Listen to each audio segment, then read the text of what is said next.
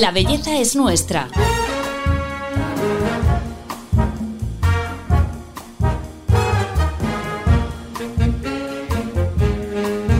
Un podcast de Telva. Ella es una de las actrices más queridas del cine español. Cuenta con un premio Goya, actriz revelación, entre otros muchos, y todos hemos disfrutado de su talento en la pequeña y gran pantalla. Hoy hablamos de cine, belleza y bienestar con Belén Rueda. Hola a todos, bienvenidos al podcast de Telva en un episodio muy especial porque celebramos nuestro número 70. Y lo hacemos con una invitada excepción. Se trata de Belén Rueda, a quien no solo hemos visto en televisión, cine o teatro, sino también en campañas como la que ha hecho recientemente con Clínica Baviera. Belén, muchas gracias por venir a celebrarlo con nosotros. No, gracias a vosotros por invitarme. Bueno, hemos eh, titulado este capítulo Belleza pasados los 50. Porque ¿Quién la ha pasado los 50? porque la belleza de cada uno cambia y evoluciona, ¿verdad? Entonces, eh, la verdad es que a mí me encantaría que nos hablaras de, de- de cómo la vives tú en esta década en comparación con las anteriores. Pues mira, yo creo que realmente, aparte de, de que el cuerpo mm, también va sufriendo cambios, yo creo que lo que más cambios eh, sufre es tu, tu forma de ver la vida, tu mentalidad, tu filosofía de vida. Yo estoy ahora en un momento también en el que mis hijas ya son mayores, con lo cual eh, se han independizado y entonces empiezas una etapa diferente en la que eres dueña de tu tiempo casi al 100%. Digo casi porque nunca es al 100%. Y, y es diferente porque mu- muchas veces me preguntan, ¿tú volverías a los 20? Digo, hombre, con la energía quizá de los 20. No es que ahora no tenga la misma, pero es verdad que ahora eh, me mido un poquito más en cuanto a las cosas que tengo que hacer. Pero, pero si me quitan la experiencia que tengo de, de estos 50 años, no vuelvo atrás ni loca. No, ¿verdad? No. Eso siempre lo dicen, que es como que te da un, no te da como una sabiduría, una forma de vivir las cosas diferente, ¿no? Te da una, sí, te da una forma de, de ver la vida diferente, de ordenar tus prioridades. Cuando eres más joven, las prioridades las tienes que estar ordenando, te diría yo, cada, cada, cada semana casi. Hmm. Y sin embargo, cuando llegas a los 50 lo, lo tienes más claro. Eh, esta frase que se dice tanto últimamente de que hay que vivir el momento, Hmm. yo creo que con 20 o con 30 o con 40 se interpreta diferente y es la misma frase. Y, y con 50 te das cuenta de que, de que realmente cada momento cuenta, pero no porque se te acabe la vida, sino porque realmente tú pones tu atención y tu disfrute en cada momento. Intenta sacar el, el- el disfrute, lo, lo bueno de cada momento. El vivir la vida cada momento con 20 es hacer la locura más grande. Sí, sí, sí, sí. A los 30 es mm, encauzar tu vida laboralmente y a lo mejor personalmente, con una familia. A los 40 es quiero volver a los 20. y, y a los 50 es, pues qué bien estoy aquí. Sí. Sí. Y además cuando se llega a esa etapa, en realidad es que te queda toda la otra mitad de la vida. O sea, es que es que a veces eh, se, ha- se habla de ese momento como con- en términos, aquí hemos tenido a, a doctoras eh, que, que- que tratan a, a mujeres de esa, ¿sabes? En ese momento vital, y es que te falta toda la otra mitad en la década de los 50. Claro, ¿sabes lo que pasa también? Que eh, yo sí que me he dado cuenta, el día tiene 24 horas, pero hay determinados momentos en tu vida, y depende mucho de la edad también, porque dependiendo de la edad estás comenzando un trabajo nuevo en el que tienes que dedicarle más tiempo. Tienes los niños muy pequeños que necesitan mucha más atención. He de confesar que cuando son mayores necesitan otro tipo de atención y tienes que discutir con ellos. Pero eh, el día tiene 24 horas de las cuales muy pocas son para ti. Y sin embargo, eh, cuando cumples una cierta edad y todas esas cosas ya han ido cogiendo su lugar, vas disfrutando cada minuto, no porque sea una fiesta cada minuto, sino porque Mm. eres más consciente, porque tu cabeza está centrada más en la, en la cosa que estás haciendo. No sé, yo ahora eh, soy más relajada, pero antes era de las que pensaba y hacía 200 cosas a la vez. No era capaz de hacer una. Es decir, yo, por ejemplo, me encanta leer y me encanta hacer deporte y sé que esto no debería decirlo, pero soy capaz de hacer elíptica leyendo. ¿En serio? Sí. He leído libros enteros. ¿Por qué? Pues porque en su momento no tenía tiempo y tenía mm, que ir a por las niñas al colegio. Por las mañanas estaba, o sea, las dejaba en el colegio, me iba a rodar. eh, yo siempre lo he dicho, como a las cuatro, cuatro y algo, si hacíamos una serie, terminábamos. Y yo me daba cuenta, perdonadme, pero si eres mujer, dices, me da tiempo a recogerlas en el colegio. Si eres hombre, es, "Mm, ¿qué más me queda por hacer aquí? Claro. ¿En la oficina? o en el- Hmm. O sea, quiero decir, sí que tenía claro mis prioridades, pero luego también es verdad que tienes que ir em, sembrando, tienes que ir sembrando lo que, lo que va a ser tu futuro cuando después ciertas personitas que están a tu alrededor, pues ya no estén.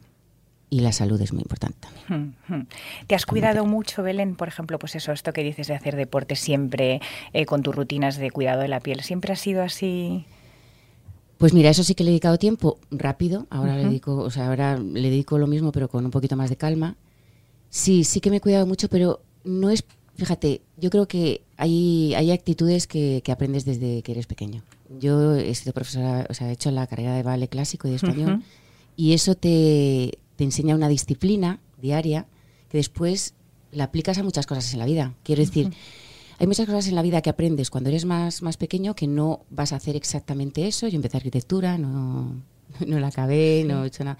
Pero sí que te enseña ciertas actitudes en la vida en las que te permiten después aplicarlo de otra manera. Entonces soy bastante ordenada en determinadas cosas, pero hay momentos en la vida en las que tienes tantas cosas en la cabeza que no sientes que lo seas. Cuando el tiempo, eres dueña de tu tiempo, bueno, dueña de tu tiempo a medias, pero un poquito más que antes, Sí. pues entonces sí que les dedicas el tiempo que merecen. Eh, ¿Cómo vives, eh, cómo es tu relación con la belleza y con la imagen en, en las, en las diferentes décadas de, de tu vida?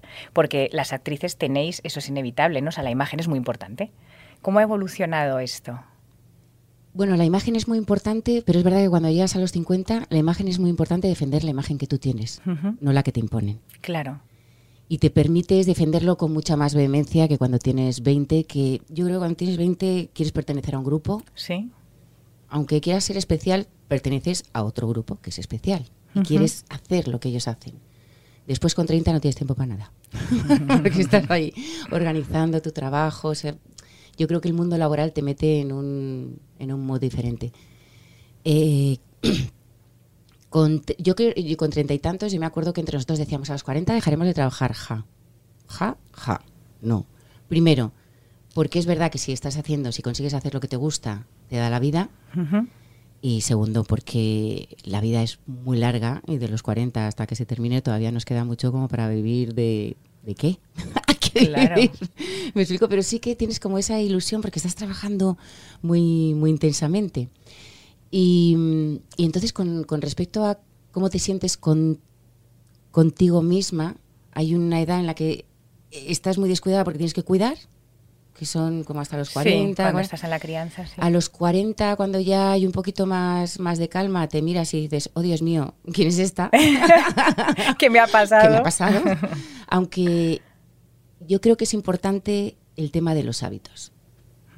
El tema de los hábitos, de, sé que es, eh, somos muy pesados con esto, pero la alimentación es primordial y, con lo- y a los 50 es una alimentación diferente. Es decir, yo creo que cuando estás en la plenitud física no pasa nada, porque en, en temas eh, alimenticios de vez en cuando te desmadres. Hmm. Yo creo, y, y yo creo que incluso es bueno, porque emocionalmente, o sea, nuestra salud física va unida a la emocional, y si Hmm. emocionalmente lo necesitas y se lo estás negando, pues a lo mejor estás anímicamente mal, y eso Hmm. no, no, no tiene mucho sentido. Pero luego, con, con- y, y porque estás negándote algo que te gusta mucho, mucho, pero luego con el tiempo y, y cuando llegas a mi edad, pues la belleza, para empezar, mm, el cuerpo avanza, amigos. Ya. O sea, eso es No se puede luchar contra el paso de... El- el- avanza y, y- y yo qué sé, mira, por ejemplo, con, con el tema de, de la vista, hay cosas que parece que te acostumbras. Te acostumbras em, a las buenas comidas y las buenas comidas son sanas. Antes las buenas comidas era atracón de cualquier cosa que te gustase mucho, si son los dulces, dulces, tal. Em, pero luego, eh, el- cuando ya tienes 50, el, gusto es poder tomarte algo muy sano y que lo disfrutes y que te des cuenta de, de su sabor, de la compañía en ese momento. Y, y yo con, con la salud, primero, mm, que físicamente puedas moverte. Hmm. Esto parece una tontería, pero alguna vez me he roto una pierna y, y no tienes la libertad de entrar y salir y, y te das cuenta de la suerte que tienes cuando no tienes que acudir a un hospital por, por otra enfermedad o físicamente te puedes mover con libertad.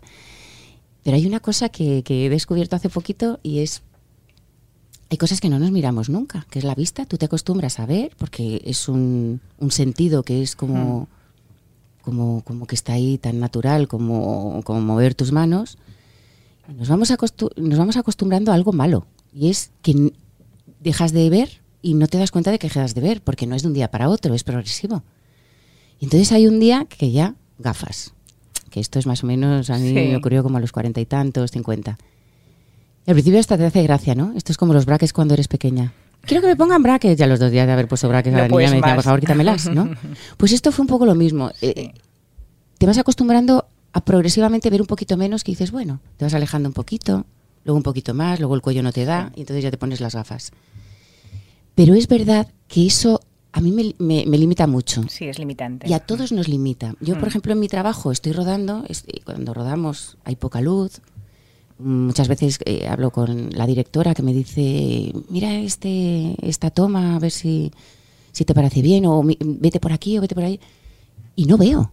El camerino está, los, los platos son muy grandes, el camerino está en el quinto pimiento. No me da tiempo a ir a por las gafas, me pongo las gafas de cualquiera, que son más, que son menos. Luego, mm, hay alguna duda de lo que sea, te dan algo escrito, un guion o en un ordenador, o, y estás siempre como pendiente de las sí, gafas. que te puede dar incluso inseguridad, ¿no? En plan... Te puede dar inseguridad y luego aparte yo soy una gran lectora, me gusta mucho leer. hmm, Y no es lo mismo leer con gafas que leer sin gafas. O sea, yo tengo una visión así muy, Sí. muy Sí, general cuando estoy leyendo de un libro o cuando estoy leyendo un guion y, y las gafas me limitaban, me limitaban bastante. Y os he de confesar que todavía conservo la ilusión. Ese mismo día que me operaron, para empezar, son cinco minutos. Y no son cinco minutos de lo de decir son cinco minutos. Realmente son cinco minutos de estar sentada y la operación. Por la mañana, como tienes la pupila dilatada, entra mucha luz, pero luego por la tarde digo, ¿cuándo podré ver bien? Ya una impaciencia, porque soy un poco impaciente. Dice, no, esta tarde misma, mismo. Y digo, ¿en serio? Es como milagro. No puede ser. Y te prometo que por la tarde todavía hay algo ahí, ¿no? Porque está recién operado. Pero, pero luego te vas dando cuenta que los días siguientes, cuando vas a ver algo concreto, vas como a echar mano de las gafas. De un Hmm. momentito, que voy a por las gafas. No, no las necesitas. Que luego, no sé, haces tu vida normal. El teléfono, por ejemplo. Hmm. Eh, te mandan algo y tienes que, no tienes el, el bolso al lado, mm, no tienes las gafas al lado. Quiero decir, te da una cierta fluidez en tu vida Ujú. Que sin querer el llevar las gafas te la iba limitando. Hmm. O sea, que recuperas con muchísima ilusión, claro, todo ese sí, momento. sí, sí, sí. Y eso es salud también. No, no, completamente, completamente. Estabas hablando ahora de, de, de todo, de- del tema de guiones, de trabajar en platos. La verdad es que estás en un momento profesional eh, bollante, ¿no? Entonces, también me gustaría preguntarte, porque en el tema de- del cine hay como un falso mito, ¿no? De que a partir de una edad, que esto también lo has comentado antes, ¿no? Parece como que ya dejas de trabajar o no, no hay papeles para las actrices de más de 50 años, de más de 40 años. Bueno. ¿Eso es un falso A ver, no es falso. o no es falso? No. Cuéntame. No, no lo es. Lo que pasa es que eh, eso, existimos un grupo de actrices que tenemos la suerte de, de trabajar continuamente. Sí que sois como las top, Pero, pero, no, es, no, no, no es, no es falso. O sea, no es falso que cuando cumples ya no cuarenta, y tantos, cincuenta, sí que es verdad que, que trabajas un poco menos. Pero hay una cosa que es muy curiosa, porque siempre nos comparan en algunas cosas con las americanas. Y dicen, bueno, las americanas hacen sus propios proyectos. Digo, también ganan 100 veces más que nosotras. claro, Quiero decir- se lo pueden permitir. Claro. Esto de, como no me dan películas y papeles, me los Me hago, yo, ¿no? Pues va a ser que no. O sea, quiero decir, eh, sí que es verdad que ahora, tal y como está estructurado el cine, Ujú. eh, eh, la forma de financiarlo, hay como una, un tinglado financiero que en un momento dado tú puedes acceder a ello, que ya no es una, es una idea falsa aquella de ah, subvenciones. Las subvenciones existen, por supuesto, porque el cine es cultura Claro. pero las películas no viven de las De la subvenciones. subvención. Para nada, en absoluto. Ya se buscan su propia financiación.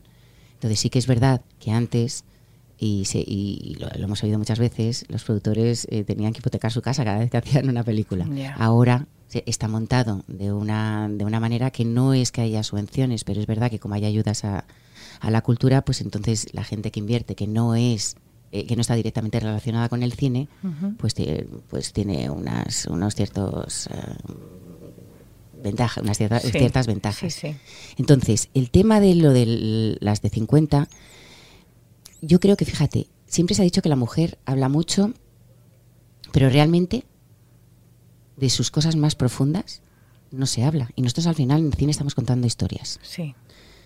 Entonces, parecía que interesaban poco las historias contadas a través de los ojos de una mujer de 50. Ujú. Pero primero, es interesante cómo se cuenta. Y segundo, yo he comprobado en estos últimos años que interesa a todos los públicos también. Porque todos tenemos una madre o un padre. Pero una, o sea, una madre seguro, Seguro. un padre también, pero a veces no se sabe. No sé cómo decirte esto pero- Pero puede ocurrir. pero, no, pero quiero decir, eh, todos, todos tenemos una madre. Quiero decir que sí que sientes ciertas eh, conexión, cierta conexión con algunas historias. Porque parece que a los más jóvenes les interesan solamente las historias de los más jóvenes. Mira, a mí me ocurrió una cosa muy bonita cuando hicimos Madres. Estábamos, estábamos tratando un tema mm, de un trastorno alimenticio. Muy delicado. Bueno, pues a mí me llegaron a parar por la calle una madre, bueno, varias veces, pero una en concreto me, me sorprendió mucho porque me decía que veía la serie con su hija que había pasado durante muchos años un trastorno alimenticio y lo habían pasado realmente mal y se pusieron a verla. Para empezar, me parece valiente. Sí. Pero me dijo, y digo, wow, pues eso es muy valiente. ¿Y cómo, cómo lo llevabais? Y me dice, pues nos vino muy bien porque resulta que está viendo lo que ella pasó, pero como espectadora. Y entonces se volvió y me dijo, ¿pero de verdad lo pasasteis tan mal?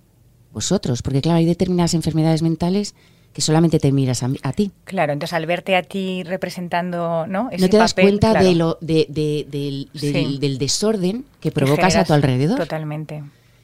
¿Y, y qué es lo que pasa? Que las madres en general tendemos a proteger.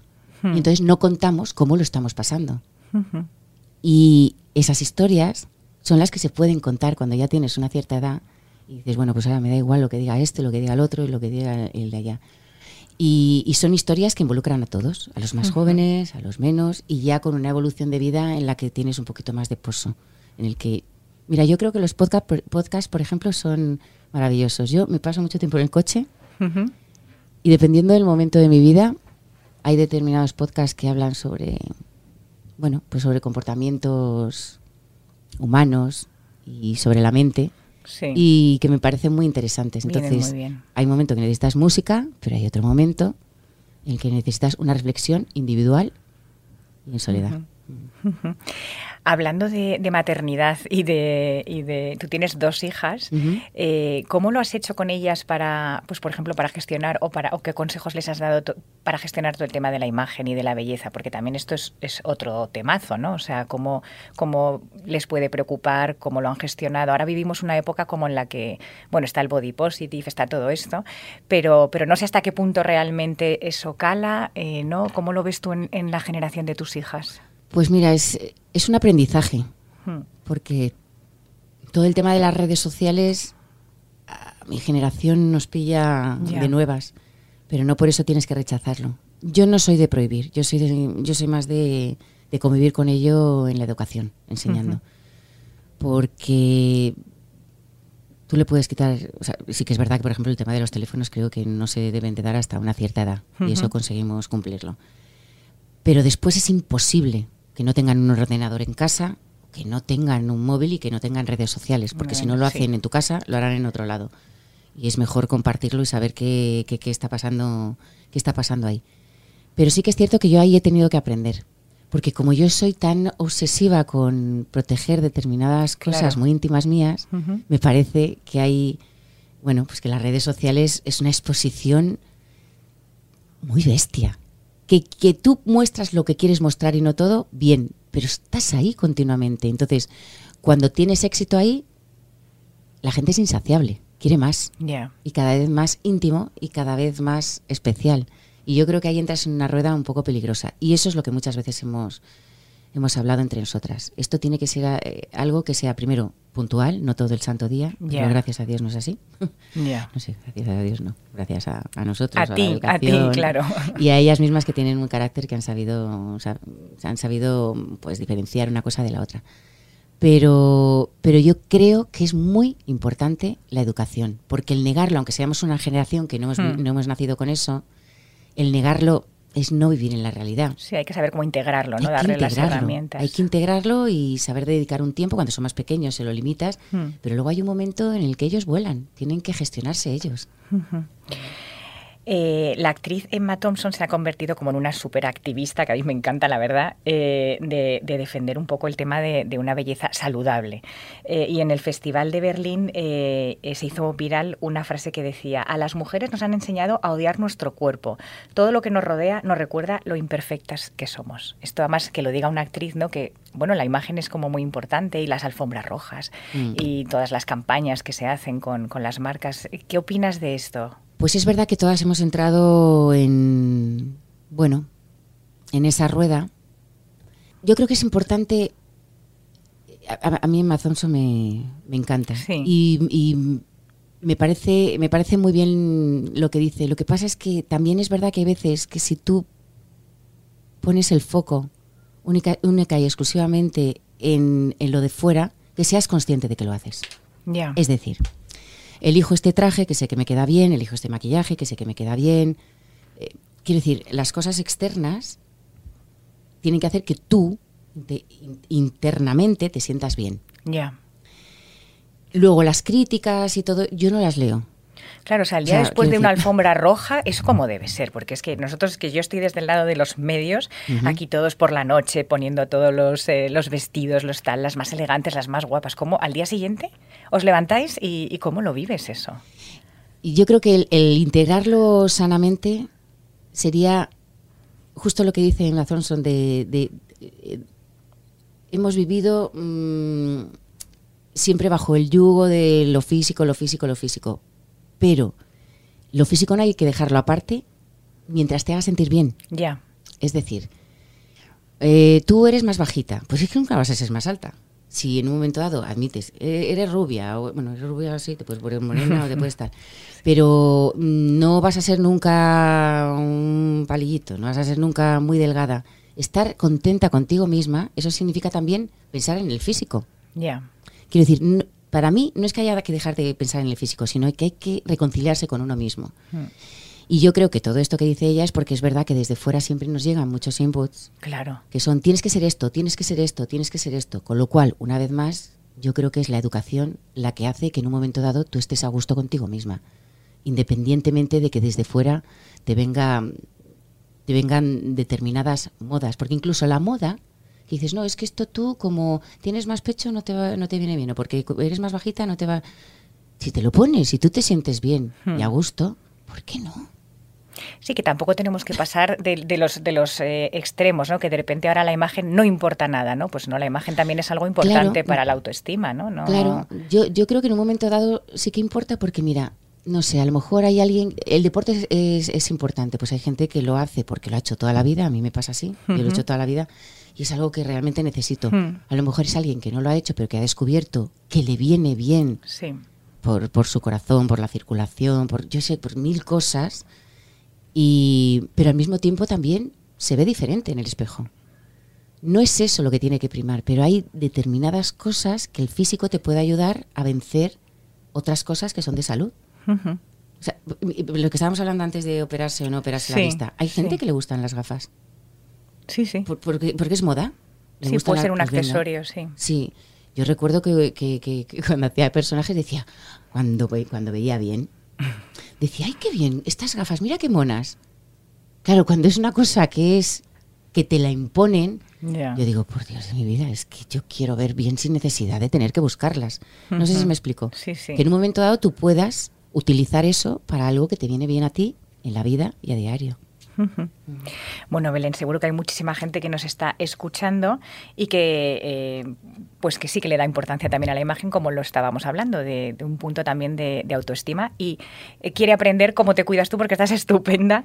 Eh, y entonces, para cerrar ya el episodio, te voy a pedir que nos digas tus cinco mandamientos de belleza o esos cinco hábitos que tú sigues y, que todas querríamos aprender.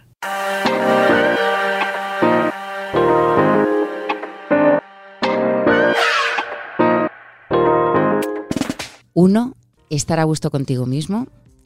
Y yo creo que eso se consigue o bien teniendo una fuerza interior muy grande o compartiendo con los amigos. Los amigos los eliges.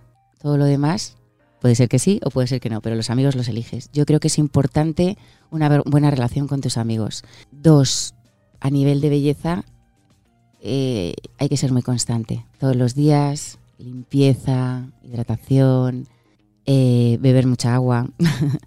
Tres, el deporte es importante, pero siempre y cuando no te suponga un estrés, porque entonces estamos haciendo lo contrario. Yo he descubierto, agarraros, el pasear. sé que esto suena muy raro, pero es que no he tenido tiempo hasta ahora de hacerlo.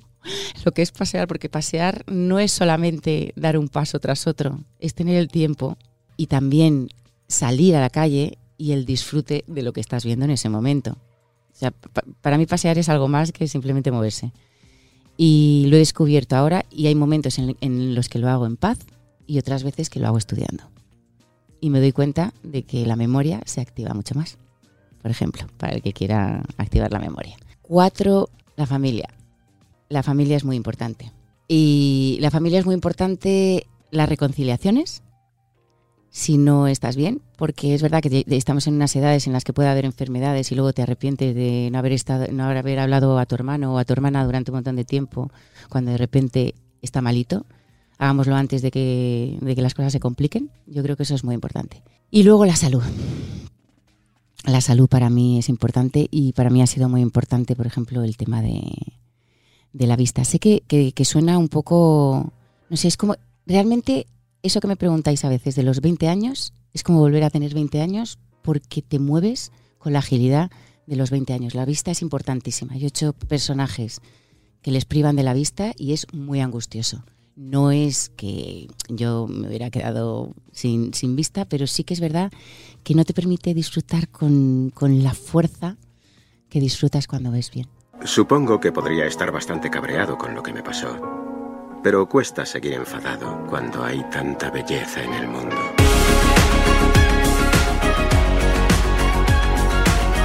La belleza es nuestra. Un podcast de Telva.